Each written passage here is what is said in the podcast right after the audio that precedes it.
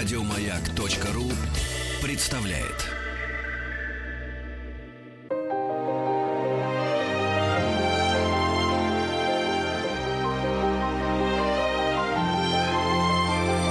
Собрание слов Фёклы Толстой Добрый вечер, это программа «Собрание слов». У микрофона Фёкла Толстая. И мы с вами сегодня будем говорить о новом фильме, который выходит на экраны нашей страны на этой неделе. И называется он «Сорокин трип». Это документальный фильм э, о русском писателе Владимире Сорокине. И мы сегодня пригласили в нашу студию Юрия Сапрыкина. Здрасте, Юра. Здравствуйте. Да. Э, Юра э, один из авторов этого документального фильма «Сорокин трип», но также э, известный известный журналист, публицист и основатель проекта «Полка». А проект «Полка» — это, а, ну, я думаю, что э, слушатели «Маяка» знают об этом проекте. Это э, проект, посвященный книгам, важнейшим книгам э, нашей литературы, нашей культуры, и вот о том, как читать их сегодня глазами 20, в 21 веке, правильно? Более того, слушатели радио «Маяк» да. с сентября этого года по воскресеньям могут слушать так называемые подкасты полки, то есть наши радиопередачи, э, которые делаются для сайта и э, для разных платформ в интернете. Вот теперь э, коллеги с радиостанции «Маяк» любезно предложили нам транслировать их в федеральном эфире. Прекрасно. Итак, Сорокин Трип, Владимир Сорокин. Почему нужно было сделать фильм о Сорокине? А почему вообще вот э, нужно было фокус внимания сосредоточить на этом а, писателе? А, кто-то считает, что это самый, самый важный русский писатель на нынешний день, кто-то считает его довольно странным. Сорокин в России не живет, но все-таки как-то в контексте нашей жизни присутствует или нет, не знаю, миллион сразу вопросов я задала. Юр, пожалуйста. Я сразу должен сказать, что у фильма два автора а первый, э, э, наверное, и по э, времени происхождения идеи, и по значимости, это журналист Антон Желнов, а, которому... Который делал уже фильмы о Бродском, о, о Саше Соколове. Об Илье Кабакове. Об Илье Кабакове. Ну да, то, вот в первые два в этом ряду писатели, угу. а третий художник, но Сорокин тоже, собственно говоря, и художник тоже. Да, поэтому где-то мне придется в ответах а, немножко а, переваливать ответственность на отсутствующего здесь коллегу. Нормально. А, значит, четыре уже фильма, которые сняты э, Антоном, вот последний из них э, в соавторстве со мной, они выстраиваются для меня, по крайней мере, в какой-то логический ряд. Это, это фильмы про таких священных монстров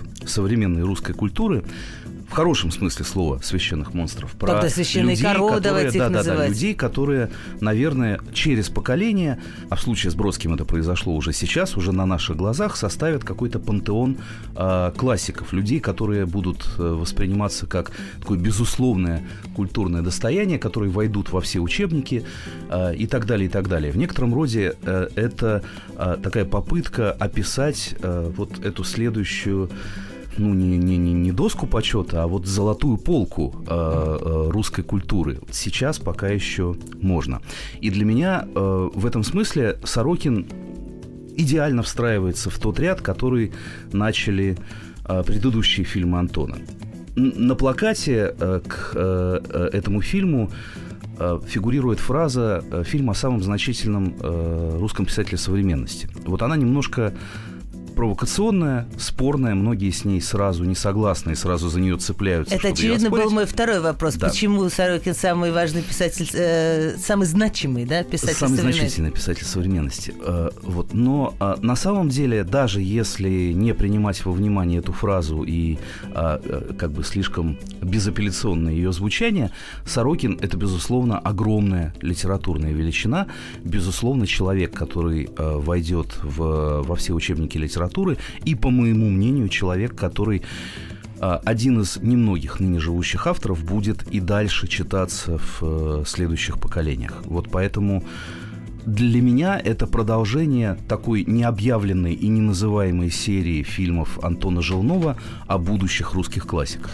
Или продолжение вашего проекта «Полка» уже в 21 век. А, да. да, и в другой плоскости это продолжение, Точно. это, безусловно, продолжение «Полки». Сорокин а, один из э, трех, нет, четырех ныне живущих писателей, которые а, как раз вошли в этот э, список Э, опять же, главных, самых важных, самых значительных русских Это кто? произведений. Кто, кто четыре ныне живущих писателей это, самые важные? Э, это Саша Соколов, это Людмила Петрушевская, это Пелевин, это Сорокин. А вам не кажется, что этот список немножечко такой, как, как бы однобокий? Что есть другой тип литературы, который совсем, э, совсем не попадает в, в поле вашего зрения? А в этом списке есть и Валентин Распутин, например, который просто уже не, не относится к числу ныне живущих, но, безусловно, тоже является нашим современником, представителем другого типа литературы. А, и а, это список, который, ну, как бы мы не сами придумали из головы, который был составлен по голосованию порядка э, там 40 с лишним э, разных литературных экспертов. То есть это некоторое коллективное мнение по состоянию на, на сегодня. Наверное, конечно, состав экспертов тоже оказывает влияние на это коллективное мнение, на то, э, каким Понятно. оказался итог, но, но тем не менее. Но тем не менее, это не да, все-таки совсем, совсем какая-то авторская да. позиция. Хорошо, а давайте, может быть, немножко поговорим о том, откуда взялся Сорокин. И в вашем фильме он сам э, рассказывает о, о, о корнях своей, своей литературы, и уходят они в э, советские 70-е годы, и, собственно, советский строй – это и есть та э, важнейшая почва, из, из которой произрастает Сорокин и другие. Вот э, как это все было? Сорокин вышел из круга московских концептуалистов, из круга людей, которые в 70-е и 80-е годы занимались э, подпольным искусством, а если сказать еще точнее, то искусством, которое связано с э, э, рефлексией какой-то советской реальности, советской эстетики и с бесконечным размышлением и попыткой определить, а что же такое искусство, как оно отражает жизнь, как оно соотносится с жизнью, как оно соотносится с разными идеями о том, что это такое. В общем, это такая большая, очень богатая, очень насыщенная культурная среда, в которой долгие годы происходила такая напряженная лабораторная работа, которая для широкой аудитории стала известна уже там, после перестройки в конце 80-х, в 90-е годы. Если говорить о художниках, то это а, прежде всего Илья Кабаков, Эрик Булатов, а, Андрей Монастырский. Если говорить о литераторах, это Дмитрий Пригов, а, Лев Рубинштейн. И, а, как говорит сам Сорокин в фильме, вот в этом кругу не было прозаика, я стал первым прозаиком. Интересно, что он попадает в этот круг как молодой начинающий художник. Он знакомится с Эриком Булатовым а, в тот момент, когда он не пишет еще никакой прозы. Ему скорее интересно изобразительное искусство. А, опять же, как видно в фильме, оно интересно ему и по сей день. Он занимается им а, до сих пор. Он угу. пишет картины. Ну вот смотрите, ну вот эта лаборатория очень внимательного изучения искусства, она же во многом построена на, а, не знаю, какое точнее слово подобрать, ненависти, ужасе, неприятии, отвращении по отношению к советскому искусству, во всяком случае официальному, а, которое было вокруг. В чем же здесь лаборатория, если Мне просто кажется, это все ужас и кошмар? Мне кажется, что эти чувства, ненависть и ужас, они совсем не из мира концептуалистов это не антисоветское искусство. Это не искусство, которое питается желанием там разрушить советскую эстетику или там подорвать ее изнутри. А, это скорее связано с тем, что э, Шкловский называл остранением, говоря об этом на примере Толстого. Uh-huh. Это попытка отойти от этой эстетики на какую-то дистанцию и посмотреть на нее не как на вот что-то естественное, э, откуда-то из глубины веков к нам пришедшее, не как на естественный воздух, которым мы дышим, да, да. а как на искусственное человеческое изобретение. И показать всю его искусственность, показать, что вот этот способ описания мира, вот такая картина с передовиками производства или такой текст, а, в котором говорится а, о там партсобрании в колхозе, да. это очень странное человеческое изобретение. Показать всю его странность, всю его искусственность, весь, ну как бы потенциал как бы агрессии или насилия по отношению к человеческой природе, который в, этом, э, в этой эстетике существует, и, может быть, где-то взорвать ее изнутри, показать ее изнанку. И тогда возникает роман «Норма», когда, где просто человек ест ложками дерьмо, и это, и это к вопросу о том, что, что мы в советское время вот это, вот Но... это вранье, вот это дерьмо в другом смысле слова э, должны были вкушать... Э... Это один из лейтмотивов романа «Норма», первая часть которого действительно состоит из коротких рассказов, описывающих вполне стандартным, спокойным советским языком какие-то обычные советские бытовые ситуации. Но в каждом из них присутствует момент, когда герои должны вот по какому-то навязанному им сверху нормативу съесть ложку некой коричневой субстанции. Вот. И это, конечно, наверное, для Сорокина образца 79-80 э, года, когда он начинает писать норму, это метафора жизни в Советском Союзе, что ты можешь, конечно, жить вполне обычной человеческой жизнью, но есть в ней вот какая-то эта прибавочная стоимость чего-то вынужденно неприятного, да. вынужденно античеловеческого, а, которую э, тебя заставляют употребить. А был еще сборник рассказов «Первый субботник». И вот э, я, например, впервые познакомился с Сорокиным именно как с автором рассказов «Первого субботника». Я услышал это в довольно еще юном возрасте на радио «Свобода». Mm-hmm. Сквозь глушилки году в 86-87, кажется, актер Юлиан Панич читал рассказы из «Первого субботника». Ну и вы Представляете, что это такое. Наши слушатели могут э, э, открыть книжку или зайти в интернет и mm-hmm. прочитать хотя бы один рассказ.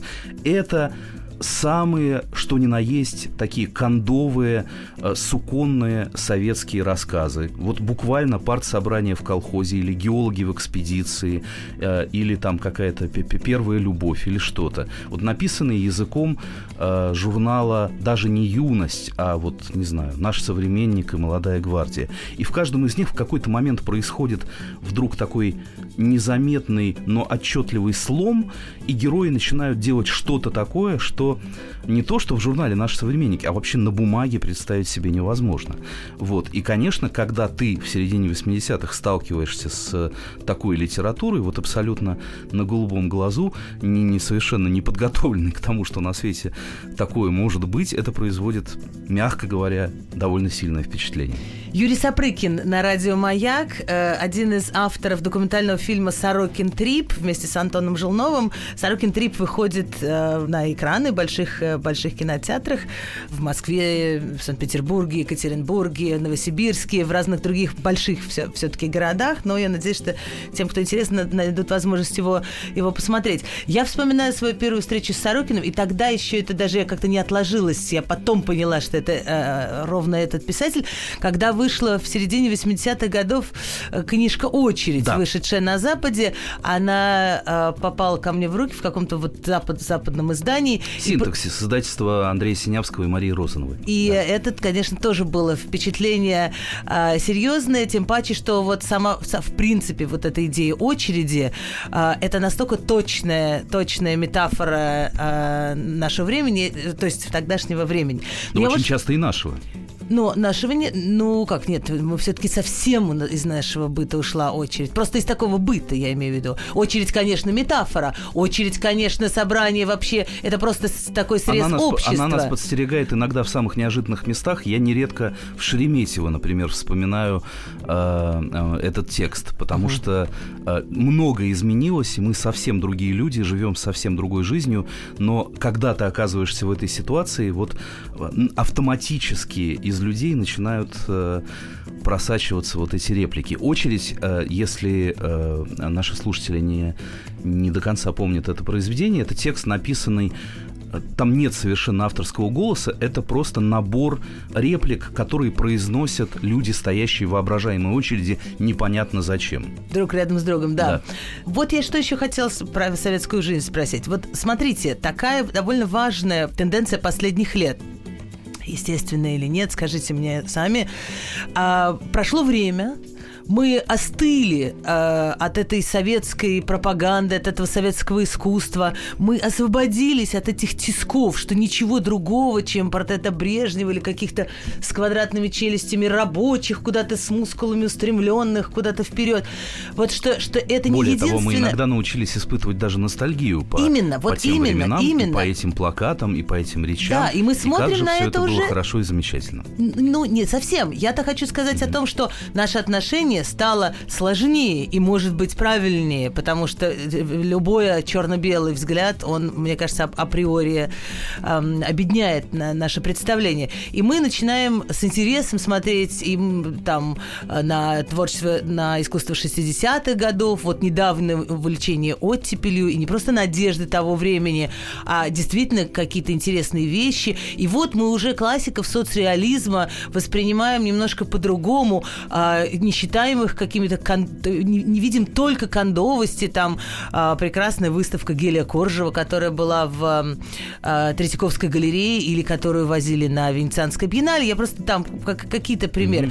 Вот э, мне кажется, что э, концептуалисты того времени не, не могли, не готовы были э, воспринимать э, искусство того времени как-то по-разному. Они брали самые, то есть на самом деле они препарировали самые одиознейшие вещи, которые имели отношение к искусству или нет? Или это была просто галимая пропаганда?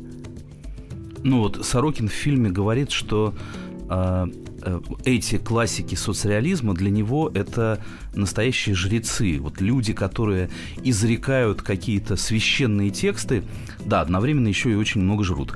А, а, за, Жрецы за- в за разных- государственный счет, в разных Да, смыслах этого Да, слова. как любит всегда Сорокин эти перевертыши. Мгм. с- Да, Да, конечно, конечно, картина была сложнее, она и тогда была сложнее, это, это, это было понятно, и, безусловно, э, как бы Гелий Коржев э, это уже такой соцреализм с человеческим лицом, э, очень не похожий на там парадные портреты Александра э, Герасимова. «Два вождя после дождя» Да. или на картины э, середины 40-х годов со счастливыми колхозниками на э, э, изобильных каких-то э, полях. э, и- Кубанские казаки, л- л- нивы наши за, просторные. за ломящимися от, от изобильной еды столами. А, это а, действительно все, ну, очень специфическое искусство, искусство, в которое в каком-то смысле действительно сложено по таким почти сакральным канонам. А, а, есть э, некоторая вот матрица, неважно, идеологическая или эстетическая, а, что рисовать нужно только так, и писать нужно только так, и нужно говорить о какой-то идеальной действительности. А, социалистический Наз- реализм во многих своих проявлениях реализмом, это да. совершенно не реализм, да. Да. Это не о том, что происходит здесь и сейчас, не о каком-то узнаваемом мире, а о мире, каким он должен быть с точки зрения коммунистической партии а, и советского правительства.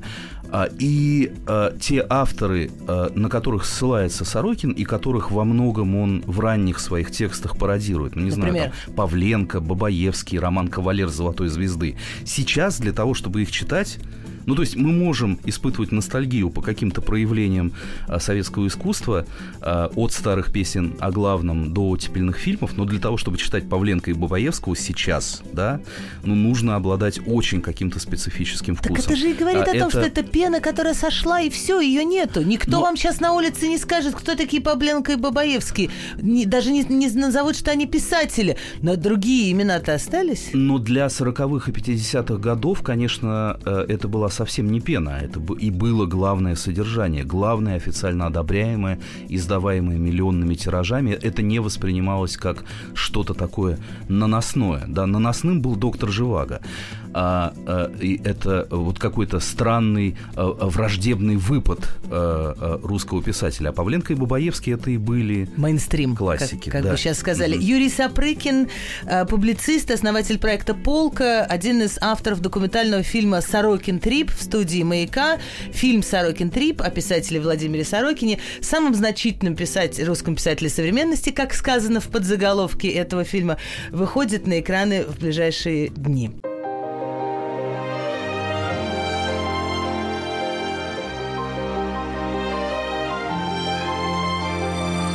Фёкла Толстая и ее собрание слов. Это программа «Собрание слов». У микрофона Фёкла Толстая. Мы говорим сегодня о Владимире Сорокине в связи с тем, что э, выходит новый документальный фильм о нем. Он называется «Сорокин Трип». И Юрий Сапрыкин, публицист и основатель проекта «Полка», один из двух авторов этого фильма вместе с Антоном Желновым у нас, у нас сегодня в гостях э, в студии. Продолжая тему соцреализма, откуда вырос и Сорокин, и другие московские концептуалисты, а сам Владимир Сорокин, э, огромное интервью лежит в основе основе, в основе этого фильма упоминает э, художников э, Кабакова и Булатова, э, и поэтов э, Робинштейна, кого еще важно Пригова, назвать? Пригова, конечно. Всеволод да, да, угу. конечно, Пригова, да. Продолжая разговор о соцреализме. Интересно говорит Сорокин. Э, мы, конечно, это осознавали, но из его уст это э, любопытно звучит, что соцреализм очень многое взял из русской литературы классической второй половины XIX века, скажем, скажем так. И действительно, и здесь можно вспомнить, как соцреализм изобразительный опирался на передвижников, что нам испортило впечатление от передвижников на много десятков лет, и только сейчас мы можем смотреть на Репина э, с какой-то радостью. Как вам кажется, а русскую литературу для нас вот это вот этот э, не не портит? Вот вы сейчас занимаетесь много тем, что э, представляете в рамках проекта «Полка» э, русскую литературу э, современному читателю, в том числе молодому читателю. Как вы считаете? Ну, мне кажется, что, во-первых, для кого как, потому что желание сбросить классиков с корабля современности, оно э, имеет такую же давнюю традицию, как само понятие классики. Угу. А каждому поколению, конечно, хочется по тем или иным причинам расправиться с вот этим пантеоном литературных богов, чтобы заявить о себе и сказать э, какое-то новое слово. Но это а, писателям, э, да. это, а читателям тоже хочется? Читатели тоже устают от этого пантеона?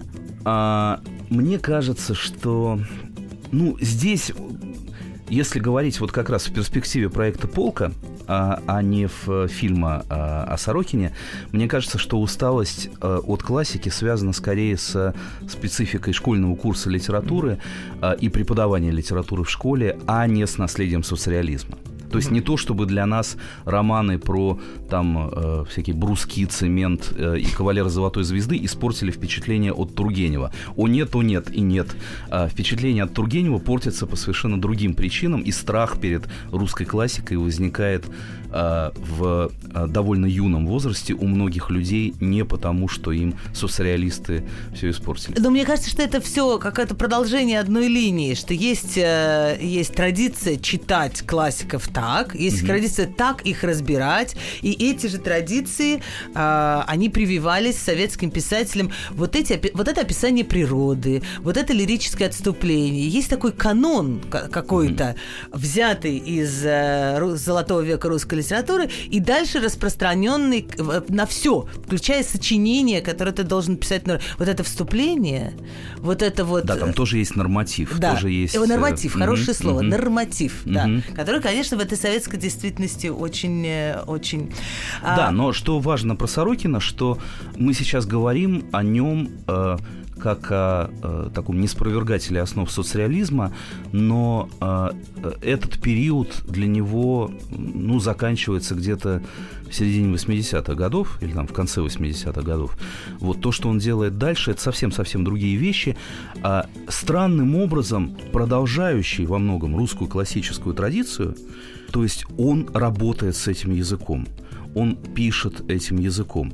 Но при этом где-то ее так странно в деталях видоизменяющую, где-то использующую этот язык для решения каких-то совсем-совсем других художественных задач, а где-то, как в романе под названием «Роман». Э, роман под названием «Роман», написанный в конце 80-х годов, это очень радикальный жест, это написанное таким классическим прозрачным тургеневским языком 300 страниц невероятно лиричной прозы о жизни в усадьбе середины 19 века, которые затем в финале взрываются каким-то невероятно э, кровавой э, сценой какого-то массового убийства и насилия. Как из Тарантино. А, и заканчивается все, да, как, да, во, во многом похоже на Тарантино. Заканчивается все фразой «Роман умер». То есть это было такое заявление о смерти романа как жанра, а, которое, а впрочем, умер? не подтвердилось. Нет, роман не умер, и э, Сорокин сам много сделал для того, чтобы роман продолжал э, жить.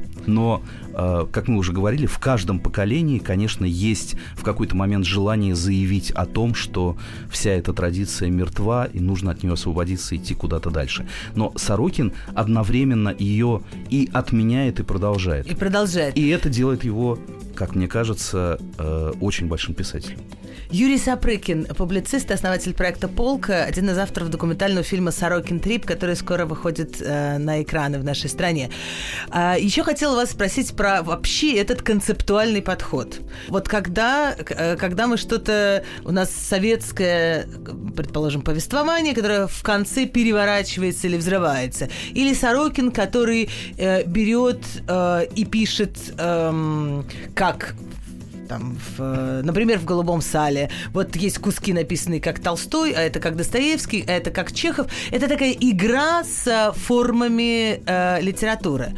Не получается, что ли, эта игра немножко холодная? Что когда мы, или когда мы обсуждали роман «Норму», да, вот мы, что идея в том, что советский человек должен получать вот эту норму э, дерьма. Иногда вот так, так устроена система. То есть, что можно это объяснить словами, и тогда зачем мне читать э, эти 300 страниц? Концептуализм, и не только литературный, э, иногда обвиняют в такой какой-то холодности, без... Э... Да, это холодное искусство. Э, это холодное искусство, которое действительно очень часто можно описать, и этого описания будет достаточно. Зачем 300 и, страниц а, Тургеневского многие, текста? Многие художники а, например, я там могу вспомнить э, проходившую несколько лет назад выставку Юрия Альберта в Музее современного искусства в Москве, где а, а, вместо картин были развешаны их описания, описания да. несуществующих картин так можно делать. И смысл концептуализма во многом в этом, что грамотно сформулированная идея может быть важнее ее э, сиюминутной и случайной реализации. А, и а, Сорокин на самом деле очень близок, по крайней мере, ранний Сорокин, очень близок по своему методу именно к живописи. Об этом в фильме говорит Андрей Монастырский что Сорокин это в каком-то смысле живописец, художник, который просто работает не на холсте, а на листе бумаги. В чем разница для подхода? Него, разница в том, что для него вот эти стили, стиль советского производственного романа, стиль передовицы из правды, стиль какой-то диссидентской антисоветской повести, а, стиль а, классического тургеневского такого романтического описания природы. Это как краски, которые он размещает на холсте. И точно так же, как там мы видим картину Кабакова, на которой изображен такой вполне русский реалистический пейзаж, но вдруг в углу не закрашено какое-то пятно, оно оставлено пустым. То есть оно как бы подчеркивает то, что это не отображение жизни, это искусственная вещь, да, это просто картина, говорит нам это пятно. Точно так же вот эти разрывы стилистические у Сорокина, когда э, внутри романтического описания природы вдруг происходит что-то, чего там совсем не может быть, uh-huh. какой-то там кровавый динозавр пробегает, да, а они нам тоже говорят о том, что как очень часто э, принято в последнее время э, вспоминать сказанную самим Сорокиным фразу, это просто буквы на бумаге. А, это... В театре а... вот это вот безумие называется, знаете, как, э, ну все, можно горящую козу выводить. Но это в, в театре применяется это слово, что настолько все запутано, настолько зритель ничего не понимает, что любой сюр э, может быть воспринят э, как, как нормальный в, в, этом, в этом безумии. Но это не совсем сюр, да, это э, работа с очень узнаваемыми текстами, с очень-очень узнаваемым стилем прозы, э, в котором просто mm. иногда происходит некоторый слом, да. который подчеркивает Чтобы вот вы не забывали, что этого вы просто... стиля. Да, что да. это просто автор придумал что-то из своей головы. Понимаю. Вот, и в этом придуманном может быть нечто такое, э, чего вы совсем не ожидаете. Что еще важно про Сорокина? Что э, на самом деле где-то начиная с 2000-х э, годов э, вот э, эта боязнь э, какого-то открытого высказывания, высказывания, что ли, искреннего, авторского, у концептуалистов даже был термин «влипара», а, означающий Влипара. влипаро, да. А, вот этого влипаро надо всеми силами избегать. Это когда автор вдруг начинает Всей а- от души и от сердца да, говорить в своем произведении. Он не должен говорить от души. Он должен э, говорить от ума. Он должен очень придумывать какую-то искусственную конструкцию. Да. Так вот, эта боязнь в Липаро у Сорокина, она отчасти исчезает. И в позднем Сорокине ты всегда должен как-то балансировать на грани ну, такого неполного понимания того, а вот автор сейчас э, вот всерьез Стебется? говорит, да, или он немножко над тобой издевается. А вот это уже искренний Сорокин, это то, что он все эти годы действительно хотел сказать. Вот в ледяной трилогии, вышедшей в середине 2000-х годов, особенно это сильно чувствуется, что вот кажется, здесь он действительно говорит какую-то очень важную для него выстраданную истину. То есть Или ты как читатель думаешь, что наконец он перестал ёрничать и говорить со мной серьезно. Но ты не понимаешь до конца. Э, Ты знаешь, что в контексте всего написанного Сорокиным это тоже может быть лишь очередной мистификацией, э, очередной такой текстовой живописью, э, за которой скрывается какая-то тайна, за которой скрывается человек, про которого ты ничего не понимаешь. А, Давайте поговорим немножко об его антиутопиях, которые появляются в 2000-е годы. И э, мне кажется, одним из самых популярных э, романов э, был «День опричника», который написан в 2006 году. А, вот как раз у Юры пе- перед ним лежит именно эта книга, которая, как, как многие антиутопии, оказалась такой, вот мы говорим, концептуализм, холодный, идея расчетливая, а потом жизнь движется дальше. Шестой, восьмой, двенадцатый, четырнадцатый, э, уже девятнадцатый, и все настолько приближается к нам, все то, что вы- вызывало хохот эм, в шестом году. А «День опричника» а, — это книга, написанная, ну, не то чтобы по следам, не обязательно вследствие, но после э, истории с э, движением «Идущие вместе», которое э, в 2002 году устраивало акции против Сорокина, э, где люди приходили, разрывали его книги на площади перед Большим театром, кидали их в картонный унитаз. кри- Гигантский унитаз, Да, да. гигантский унитаз. Кричали, что это порнография, что это... Что было связано не с э, тем, что он, культуре. эм, что он написал либретто к э, опере «Дети Розен- Розенталя», Мгм. которая э, была поставлена в э, композитора Леонида Сетникова, которая была поставлена в Большом театре. Да, и что вот этому порнографу и колоеду не место на сцене Большого театра. А, значит, это была, да, такая первая акция. Колоед, а, какое, какое слово-то, понимаете, появилось. Кало, колоед, прекрасно. Так. Сейчас это назвали бы э, э, оскорбленными чувствами. Тогда еще этот термин не был в ходу, но вот подобные скандалы Но вокруг это не верующих, это культурных было оскорбленное чувство ревните, э, ох- охранителей русской литературы. Я подозреваю, что это не были ничьи оскорбленные чувства, это была очень просто технологически спланированная э, такая искусственно проведенная акция. Но тем не менее. Можно мы вот на этом огромном унитазе с, э, э, и обвинения в колоедстве остановимся и вернемся через минуту-другую в студию «Маяка». Э, у нас в гостях Юрий Сапрыкин. Фёкла Толстая и ее собрание слов. Это программа «Собрание слов». Э, У нас в гостях Юрий Сапрыкин, публицист, основатель проекта «Полка» и соавтор вместе с Антоном Ужелновым документального фильма «Сорокин Трип». Мы говорим о Владимире Сорокине, об этом фильме, который очень скоро выйдет на экраны, и вспомнили начало 2000-х, когда «Идущие вместе» а, обвиняли Сорокина в том, что э, он порнограф и колоед, и рвали его книги на э, театральной площади перед Большим театром в Москве. Ну и в «Дне опричника» Сорокин докручивает до предела вот эту тогда еще находящуюся в тени такую православно-консервативно-самодержавную идеологию и э, рисует как бы картину Москвы или картину страны, как будто бы эти э, э, силы уже ну, пришли к власти и реализовали все свои самые смелые Тогда мечты. это было как будто бы. Да, как будто бы.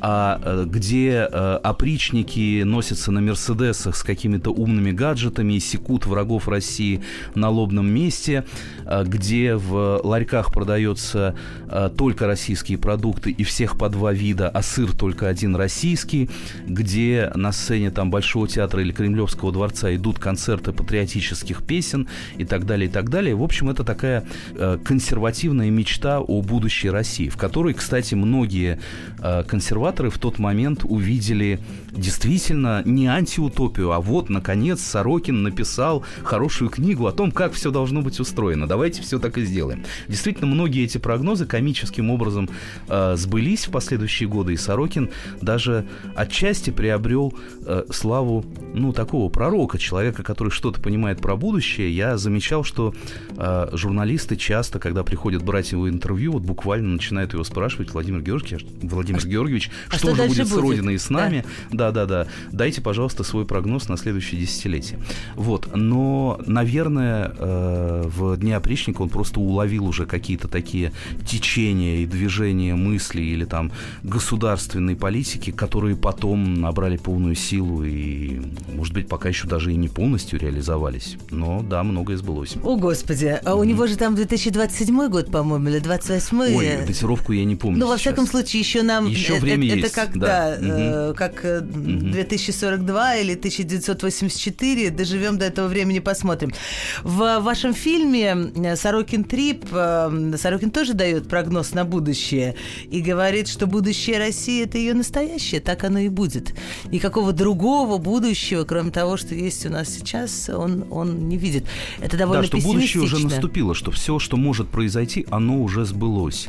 А что э, есть вот это э, бескрайнее страна, бескрайняя равнина, которую засыпает снег, прикрывая стыд земли, как он говорит в этом фильме. Прекрасная вот еще фраза «пространство и время – это старые любовники, лежат угу. в снегах, э, э, угу. а, мы, а, а мы лишь растворяемся в этих, в этих двух понятиях пространства вот, и время». И вот, наверное, самым точным прогнозом в этой логике э, который можно ждать от Сорокина, э, это его недавняя повесть «Метель», повесть, э, разыгрывающая такой вечный российский сюжет о, о людях, о, о таких чеховских интеллигентах, заблудившихся в метели Подождите, на бескрайней надо, русской равнине. Секундочку, да. надо все-таки начать с Пушкина, а потом и у Толстого и у есть Толстого, метель, да, а потом есть да, у всех есть и метель. у Сорокина тоже да, есть да, своя метель. Но да. в этой метели есть еще какие-то странные такие детали из будущего, там великаны, карлики, какие-то маленькие лошади, которые которые вместо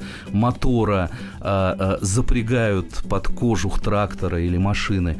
Вот, и а, все это так причудливо видоизменяет вот эту а, бескрайнюю неизменную картину русской равнины. Ну, то есть, наверное, да, детали будут меняться, но а, будущее России это и есть ее вечная метель.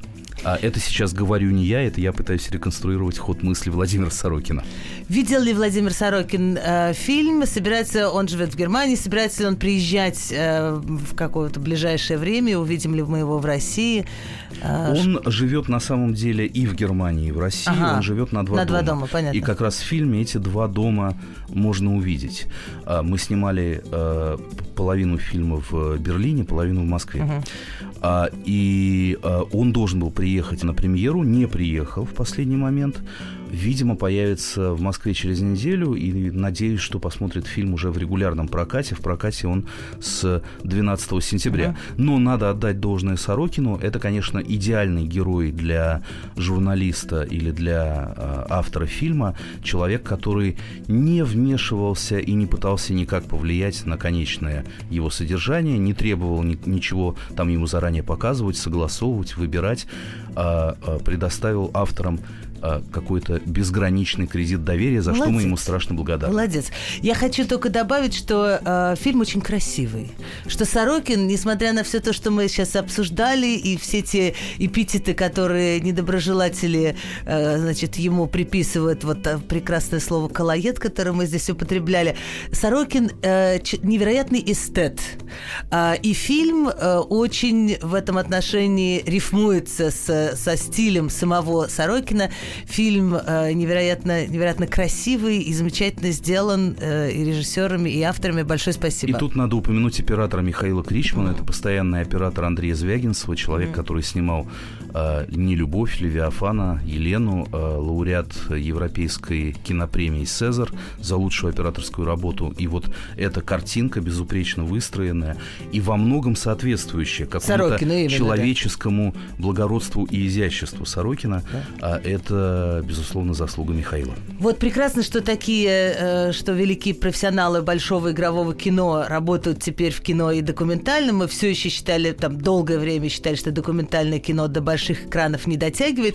Вот сейчас по качеству уже совершенно дотягивает, и я искренне рекомендую вам картину «Сорокин Трип», которая выходит на экране. Я благодарю Юрия Сапрыкина за этот разговор. Напоминаю, что эм, Юра основатель проекта «Полка», а подкасты «Полки» теперь можно слушать на «Маяке» по воскресеньям. Всего доброго.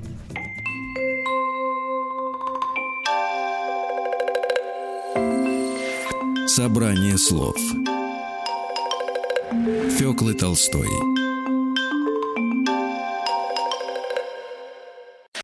Еще больше подкастов на радиомаяк.ру